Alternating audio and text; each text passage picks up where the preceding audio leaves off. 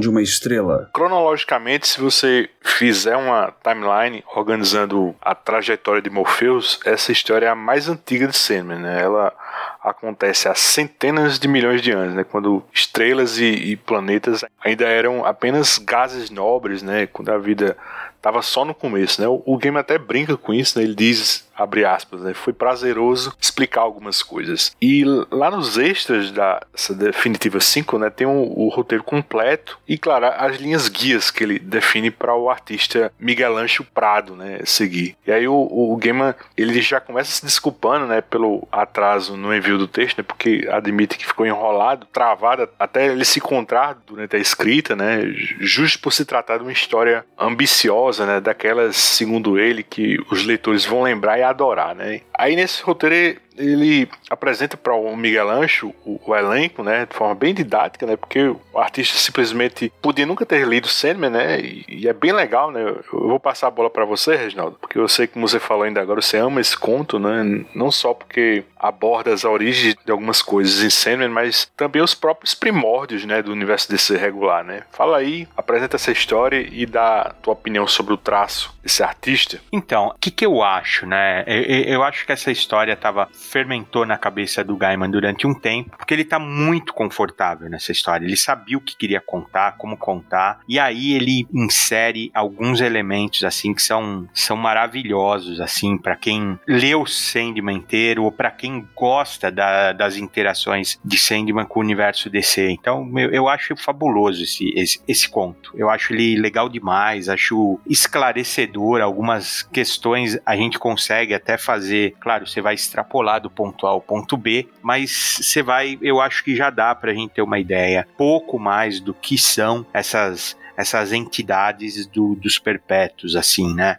Eu acho maravilhoso, assim, assim tudo, cara. A construção, o ritmo, não, não, não, é pra, não era para ser minissérie, não era para ser nada disso. É, tinha que ser esse conto mesmo, assim. E, e, o artista, né? Eu até tava com medo de acertar ou errar a pronúncia dele, então eu até arrisquei aqui um. Ah, soletrando, né, Reginaldo? Não, eu tô, eu tô, eu ia pôr o áudio dele, que eu, que, eu, que eu escutei direitinho, assim, que eu falei, pô, mas o que, que é isso? É, como é que fala? Porque é, é, ele é da Galícia, não é isso? Então é difícil de falar, né? Assim, não é, eu acho que não é. A gente fala Miguel Ancho, mas eles falam Miguel Anjo Prado, né? E é até dá até um curto-circuito na cabeça você achar esse esse J aí na, no nome dele. Miguel Enzo Prado. Achei, ó. Falei, ó. Aqui. né? Mas eu acho, assim, ele ideal pra história, porque ele deixa ela com, com ar onírico, assim, um ar ideal mesmo, assim, de começo de mundo, né? Assim, ela parece mesmo um, um Gênesis, assim. Então, pra eu contar a história, né? Você começa, e isso eu já achei fantástico. Quando eu li, não, eu não lembro da percepção que eu tive, mas agora na releitura eu tinha esquecido quem é o narrador. Eu não lembrava disso, né? Que a, a, o narrador, ele, ele não se identifica e você não reconhece quem que é, né? Mas logo em seguida você já vê, né, aquela personagem azul, que é uma mulher, né? Ela parece humana, né? Mas ela é azul. E logo em seguida você já identifica, já que ela parece ser uma Oana, né? De O, assim, ela tá manipulando uma energia verde que você já, de cara, porque essas associações você faz muito fácil e muito rápido, né? Então você associa a energia verde com o poder dos lanternas verdes, né? Nisso isso já aparece o Morpheus, que eu também não tinha identificado isso, né, Luiz? Eu identifiquei com o roteiro, que ele, ele tá modificado, ele não é todo em tons de preto, ele tem umas mechas azuis no cabelo, assim, né? Então você vê que os perpétuos têm, eles ainda não estão com aquela, vamos dizer assim, não é a forma, a, a apresentação que a gente se acostumou a ver na série Sandman, né? Então tá ele e essa, essa mulher viajando numa, numa bolinha, assim, no espaço, que parece até me remeteu àquele filme A Fonte, né, que eu adoro, cara. Acho muito legal, mas é mais ou menos aquela ilustração, né? Não é uma não é uma nave espacial, é uma bolha no espaço, né? E eles chegam num lugar assim maravilhoso, que é uma construção, parece lembrava muito aquelas estruturas do Olimpo que você via em outras histórias em quadrinhos, mas você vê que é uma, uma cidadela no espaço, né? E nessa cidadela você é recebido por uma, uma mulher azul que você vê que ela tá meio flamejante assim, né? Que chama Mizar, né? E você já em pouco tempo, né, você já vê que foi ela que criou aquele aquela estrutura que deve ser muito poderosa e ela tem todo uma, um cerimonial com Morpheus, né?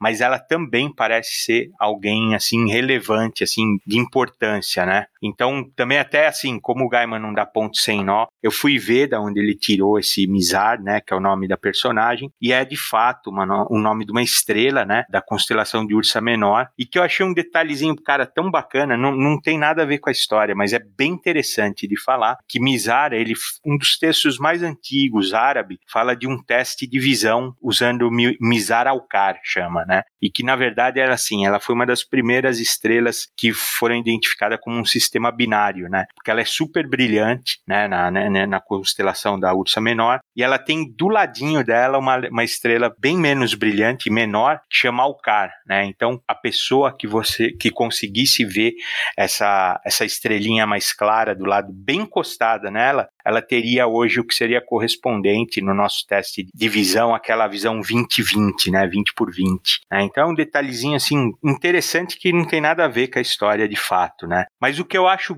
mais interessante é que aos poucos você vai reconhecendo, né, a família dos perpétuos vai sendo representada e eles estão numa configuração que você não reconhece. É o sonho, o devaneio, né, sendo super simpático e falando que a desejo é a irmã que ele mais gosta, né? Aí você fala, pô, mas e a morte? Aí a morte aparece, criando assim um climão no, na reunião, né? Porque eu também associei a uma morte é uma morte jovem que ela ainda não processou direito. E eu acho que, que também as outras entidades presentes lá também não tinham processado direito a passagem da morte, né? Então ela está ainda não achando o lugar definitivo dela, sendo até um pouco soberba, assim, fria, né? As outras criaturas, claro, com medo, porque se trata da morte mesmo, né? Então todos eles são assim. Você vê a Deleite, que eu achei bem pouca mudança, assim. Eu, eu já disse para vocês também que eu tenho uma certa dificuldade com a Delírio e com a Deleite, né? Você vê o, o, o destino relativamente parecido, você vê o Destruição numa forma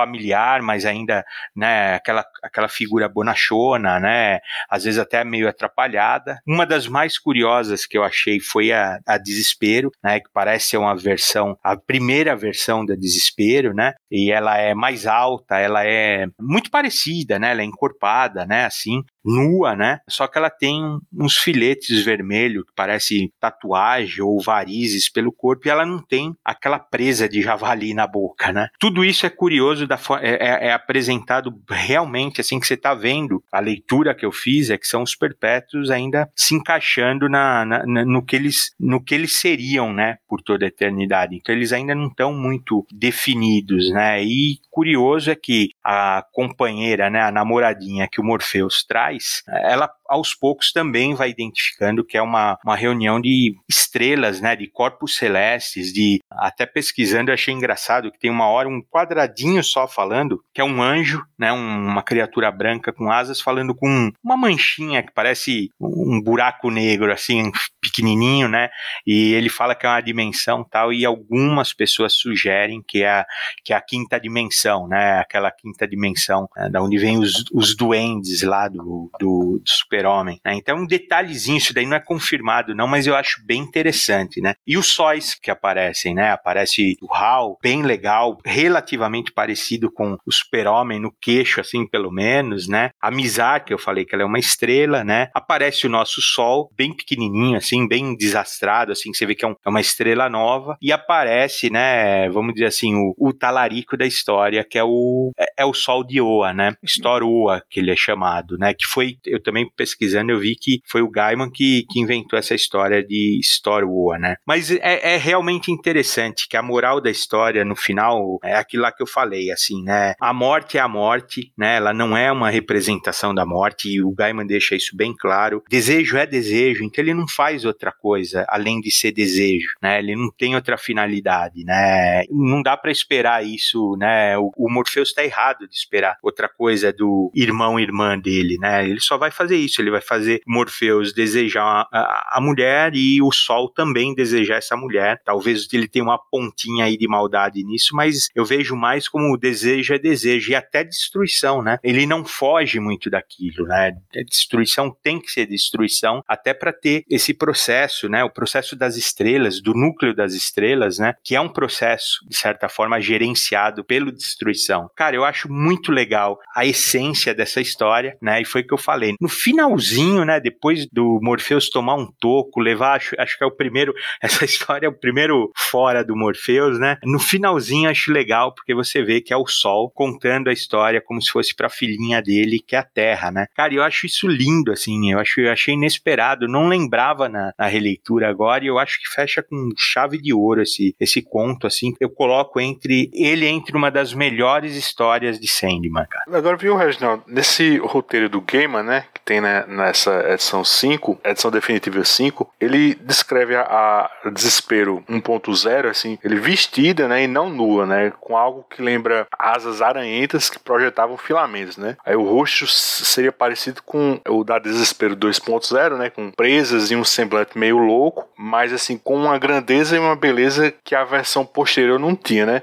Quer dizer, o, Miguel Ancho, ele não seguiu bem essa descrição do Gamer, né? O que a gente vê, eu acho que é uma versão mais amenizada, né? Do Desespero 2.0, assim, menos sofrida, mas ainda assim, obesa, né? Nua, né? Mas com o corpo, como você falou, recoberto, assim, de tatuagens. Na verdade, eu, eu acho até que ficou melhor que, que, a encomenda, né? A participação dela é bem curtinha, bicho, mas eu acho muito marcante, né? Porque ela é meio que aquele meme, né? Do diabo tentando a criança, né? Buzinando no, no ouvido do Hal para criar vida incrível Krypton, que era um, um planeta instável, e como seria belo que só uma criança escapasse para lembrar lamentar e se desesperar, bicho. Pô, eu achei isso muito foda. E a outra coisa que eu acho interessante, você também comentou, que é esse humor bem depressivo da morte, né? Porque eu acho que, como você falou, né, a gente ainda tá na aurora dos tempos, né? Eu fico imaginando também que a morte tá se habituando, né, com seus deveres, né, que são naturalmente tristes, né? E até que um dia, talvez milhares de anos na frente, ela comece a aceitar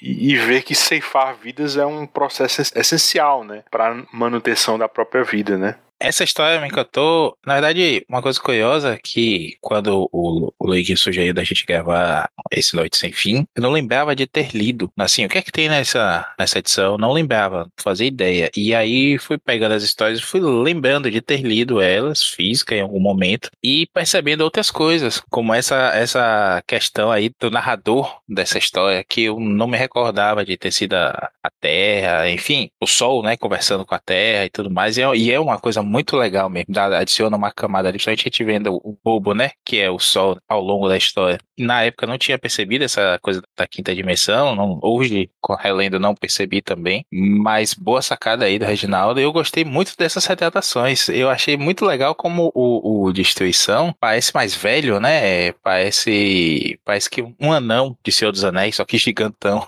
gosto, gosto muito mesmo, repito, da ambientação. Isso é uma coisa que os diálogos, as coisas que o Gaiman gosta muito, né? Uma coisa que a gente vai ver depois lá no Teatro do Mistério, Teatro da Meia-Noite, perdão. E acaba sendo uma diversão à parte, né? Você até esquece, a história podia dar em nada ali, podia acabar e não ter nada daqui da traição, da narração e tudo mais, você ia acabar se divertindo por conta disso. E a arte realmente é maravilhosa. Eu lembro de ter comentado até com, com um amigo quando eu reli agora, disse assim, é, e até o que a gente falou em programas anteriores, e parece que Gamer quis fazer justiça, né? Depois de tanto desenhista ruim que a gente teve que aguentar na, na mensal, aqui ele pegou só gente boa e fez coisas à altura do que o universo de cinema merece. Ah, exatamente por aí. Engraçado, na primeira vez que eu li, me passou batido toda a história, né, de Oa, dos Lanternas Verde, da Kilala, tá come, começa a história, ela tá aprendendo a manipular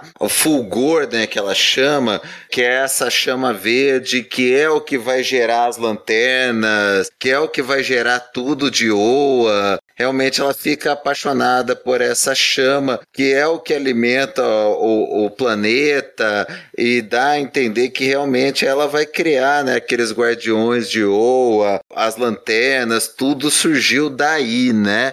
É muito legal. Eu não tinha me tocado disso da primeira vez. Tinha me tocado o lance do sol, tudo, mas essa relação com Lanterna Verde, é, para mim, saltou os olhos agora nessa minha releitura. Eu achei, sabe o que, que é, me, me chamou a atenção também nessa releitura que eu achei interessante? Principalmente, né, depois que a gente revisitou Vidas Breves aí no podcast, a gente comentou, né, que todo mundo que vai tendo algum contato com destruição acaba ferido por ele, acaba sendo destruído, né?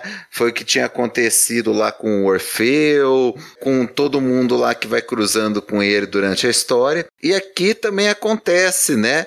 Aquilo ela estava feliz ainda no, nesse relacionamento com Morpheus, ela estava ainda se encontrando nessa corte, e quando ela, o único diálogo que ela tem com destruição ele solta que é, o Morpheus precisava de alguém, que ela tinha sido manipulada pela desejo, os dois tinham sido manipulados pela desejo para se encontrarem, e ficou essa pulga atrás da orelha da Kilala, né? Ele fala e depois ele solta: Não, eu disse algo inapropriado, mas é o que ele faz, né? Aquilo que a gente conversou ainda que involuntariamente, todo mundo que tem contato mais próximo com ele acaba destruído. E o relacionamento do Morpheus é destruído aí, né? A, a Desejo manipula ele para gostar dela, ela para gostar dele, ela sabendo, né? Ela depois é sarcástica com ele, sabendo que ele estava ferido tal, né? Mas você vê também aí cada um dos perpétuos sendo o que eles são, né? É muito bem retratada em pouquíssimas páginas. A história realmente é fora de série. Ainda sobre esse roteiro, bicho, que é bem legal, bicho. Eu recomendo todo mundo dar uma olhada nisso aí, porque essa descrição é muito boa e, e tem uma parte aqui que ele fala da Deleite, né? Ele tá descrevendo como é a Deleite para o, o Miguel Anjo Prado, né? O Miguel Anjo, né? E ele diz que é, é a Deleite, né? Não a Delírio. Aí ele diz, nós a vimos em vidas breves, né? Então é, eu acho que eu até comentei isso quando a gente gravou Vidas Breves, que eu tinha aquela suspeita daquela cena lá quando ela tá discutindo lá com o destino e em um determinado momento ela, ela começa a falar coerente, né? A gente discutiu isso, mas agora eu tive a certeza disso, que nesse momento lá, lá em Vidas Breves, Gaiman fala, né? Então ela voltou a ser deleite por um piscar de olhos, né? Então achei bem bacana isso. Por falar em olhos, se você reparar, quando ela fica desse jeito em Vidas Breves, os olhos dela ficam de uma mesma cor, né? E aqui na, na história, ela oscila entre o verde e o azul, mas não separado, né? Um verde e outro azul. Uma hora os dois são verdes, outra hora são azuis os olhos. Como se ela tivesse aí uma fase de transição, né? Eu acho ela a, a mais sem graça, na minha opinião. Acho que eu vejo deleite, tanto deleite quanto delírio, uma outra coisa. Embora eu adore a história do Sienkiewicz aí que vem depois. Mas o que eu acho, assim, concordo bastante com o que o Mauro falou. A leitura que eu fiz foi essa, é que assim, o toda a, vamos dizer assim, o andamento da história com Morpheus, ele vai pontuando com a passagem dos perpétuos e mostrando que eles ainda não estão definidos, mas o que eles são de fato. Porque eu acho, na minha opinião, na conversa, né? Você vê que na conversa de, do sonho com a desejo, ele agradece ela pela Kilala, mas é ele que desejou ela. E ela não desejou ele, ela encontrou ele no sonho, ficou encantada, claro, né? Porque é uma figura divina, né? Toda essa história tem esse, esse aspecto de mitologia grega, assim, da figura humana, né? Sendo seduzida pelo divino, assim, né? Então, assim, eu acho que não é que desejo tocou, ele foi encontro da desejo, e quando ele apresentou a desejo para Kilala, aconteceu o contrário. Ela passou a desejar alguma coisa que não precisaria ser necessariamente o Morpheus. Ela desejou o sol quando ela conheceu o sol dela, que conheceu a vida inteira, e o sol já estava. Se você olhar e também nesse, nesse roteiro, ele fala toda hora, fala, ó, põe o, o Store olhando para ela fixamente, e aí ó, mostra o detalhe do olhar dele para ela em vários quadrinhos, né? E eu acho que é isso. Lá ele encontrou a desejo. E depois o Morpheus vai procurar a desejo e ele passa pela desespero. Então eu acho que ele, eu pelo menos fiz a leitura que ele estava desesperado lá, né? Porque ele entendeu o que estava acontecendo, né? Já entendeu? Ele já tinha visto, né? Que ele vê ela beijando o sol lá dela, o, o, o ele se beijando, né? E aí ele vai para desejo e a desejo fala: é o que eu sou, eu sou desejo. Só que a, a função não importa. Eu, eu, vejo, por exemplo, os dois polos aí. O destruição, ele é contido, é involuntário, ele, né, ele chegou num ponto que ele abdicou de ser destruição, porque ele, em essência, foi quando Morpheus foi em busca do irmão que ele construiu a ruína dele, né? Eu acho que ele tem uma, vamos dizer assim, um viés bom, ou vamos dizer assim, que ele compreende que, embora a função dele seja destruidor, ele consegue mudar o polo da coisa. E a desejo não. A desejo, ela, embora ela também seja involuntário isso, ela ser desejo, pronto, acabou, e as coisas vão acontecer por causa disso. Quem for encontro de desejo vai ter isso daí. Ela é perversa com o irmão, né? Ela, ela fala detalhes dos dois, do encontro dos dois, né? Da, da Kilala com o sol. Então ela é, ela é maldosinha, assim, né? E essa é a diferença. Aí é que tem esse rompimento que você vai ver durante toda a série Sandman, que eu acho legal demais, cara, assim. Mas muito legal, cara. É, eu realmente acho todos os irmãos interessantes, inclusive o Destino, que eu sei que você não acha ele muito legal, Luiz, né? Mas essa história também, para mim, define muito bem a Desejo. Muito bem, cara. E também o, o detalhe, né, do da desespero apontando e você vê o anelzinho dela com o gancho, né? Como se ele já tivesse fisgado pelo desespero também. Muito legal. A morte, né? Você vê a morte, a essência da morte nas histórias atuais é ser cativante e ela, e ela se entende tanto. Eu falei da fachada como uma história boa dela, mas não chega nem perto do som de suas asas, né, cara? A, a, aquela edição de Sandman, se eu não me engano, é a oitava, né? Aquilo lá é fabuloso, cara. Aquilo lá é praticamente, olha, é um dos pontos mais altos de Sandman, é o som de suas asas, né? E define muito bem quem ela é depois, assim, de ter passado por tudo isso. Porque eu acho que a, a, a, nesse começo aí de universo, eh, vamos dizer assim, muito pouca gente tinha morrido, já era, era realmente traumático o processo da morte, e ela mesmo não se compreendia assim. Ela falava, porque não é que ela é a ceifadora, né? Às vezes a gente sugere ou fala ela, fala dela como ceifadora, como se ela estivesse atrás das pessoas. E não é isso, é as pessoas que vão ao encontro dela. E é natural, é um processo natural. E acho que a hora que caiu a ficha nela, ela falou: vou levar de boa as coisas, vou levar tranquilo, é isso que eu sou e eu defino a vida, né? Então, cara, eu, olha, eu realmente essa história, vale a leitura, vale a releitura, vale você ler de tempo em tempo, vale você ler nesse, pelo menos eu acho válido, você ler ela depois de terminar 75 edições de Sandman, porque realmente é riquíssimo a, a leitura que você faz dessa família, assim, né, que também nem acho que é uma família, família mesmo, é, é uma forma como a gente enxerga os perpétuos, né. Até o título é redondinho, né, bicho? Porque você pensar, né, o coração de uma estrela, né, então o coração é é Aquilala, né? A estrela é o Stoa, né? Achei bem legal isso aí. E ele, né, Luigi, eles falam que depois que ela morre, porque ela tinha uma vi ela era uma mortal, ele levou ela pro núcleo da estrela, né? Pro coração da estrela, é. né? Então tem uma, um duplo sentido, né? Assim como também uma parte que o Destruição fala que ele se refere exatamente a isso, né? O coração da estrela. Então, olha, é um acerto, assim. Por isso que a gente é tão exigente com as outras histórias. Cara. Agora a gente tava comentando, né, Luigi, no, no Twitter. Porra, coitado do, do Morpheus, né? Não é à toa que ele virou esse choraminguento depois. Pô, primeiro rolê do universo que ele vai dar com a namoradinha nova, já toma uma galha em público. Porra, coitado, né? É, pegaram pesado com ele. Ele é elegante, né? Ele só largou ela lá, né, meu? Assim, falou, vai embora, se vira pra ir embora, né? Na minha não, mas... bolinha você não entra mais, né? É a cara do Morpheus, né, cara? É o cara que comia duas colheres, ia no sonho com o maior cozinheiro do mundo, um baita do banquete, ele comia duas colheres de arroz, né? É a cara do Morpheus ser isso, né? Todos os personagens e todos os, os perpétuos estão muito bem retratados na personalidade deles em poucos lances, né, nessa história. Mas nessa daí é sacanagem, cara, pegaram pesado com ele. Mas você para pra pensar, né, Mauro, assim, imagina o trauma do perpétuo, né, que quer dizer, ele já é ele já é é eterno, assim, né? Um, um trauma perpétuo. Cada mulher que ele for se envolver, né? Cada relacionamento que ele tiver, ele vai ficar cismado. É minha irmã que tá armando. Você entendeu? E se você for ver, é por isso que ele é ruim de relacionamento, cara. Por isso que ele é assim, né? Porque esse daí, esse primeiro baqueou ele, né? Acabou com a autoestima dele, né? É, porque, porque não foi só a mulher, foi a mulher e a irmã, né, meu? Foi, ele entendeu desse jeito, né? A irmã que ele mais gostava passou a perna de, nele, né? Que eu, é isso que eu tô falando, eu acho que ela não passou, eu acho que é a natureza do desejo. O que ela fez sim foi ser perversa, né? De espezinhar ele, de ser. Foi maldosa, isso sim. Aí teve esse rompimento, então você para pra pensar.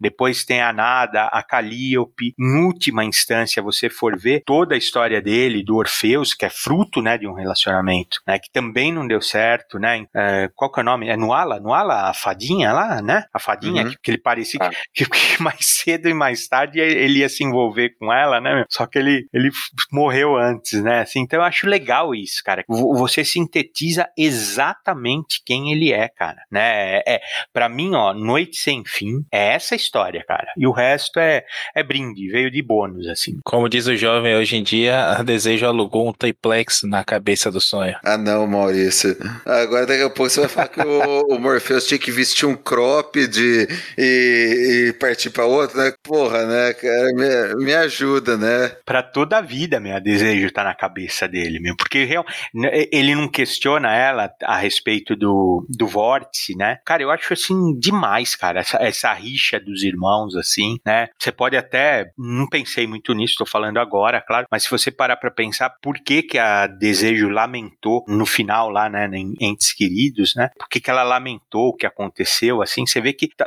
eu realmente interpreto como a natureza de cada um, né? O, o sonho, você, se, ele não fosse tão soturno assim, você até poderia falar que ele acaba idealizando um relacionamento, né? Fazendo um, um sonho, é, só em sonho funciona o relacionamento perfeito dele, e isso não existe também. Acho muito complexo, cara, os, os perpétuos. Eu acho uma criação assim maravilhosa, por isso que eu também fico questionando muito quando aparece em, em Sandman Prelúdios o pai, a mãe, que eu não vejo desse jeito. Eu, eu, é uma leitura que nós estamos. Eu até me questionei assim se não seria interessante essa história não ter formas humanas, né? Por que, que os perpétuos estão em formas humanas, né? Por que, que o Morpheus está com uma roupa parece relativamente assim, né? Vitoriana, alguma coisa assim. Não vem ao caso, cara, isso. Não vem ao caso. Eu acho bem legal assim, a forma como foi caracterizado, né? Mas se eles não poderiam ser alguma coisa até, não sei, material, alguma coisa assim, né? Porque eles não são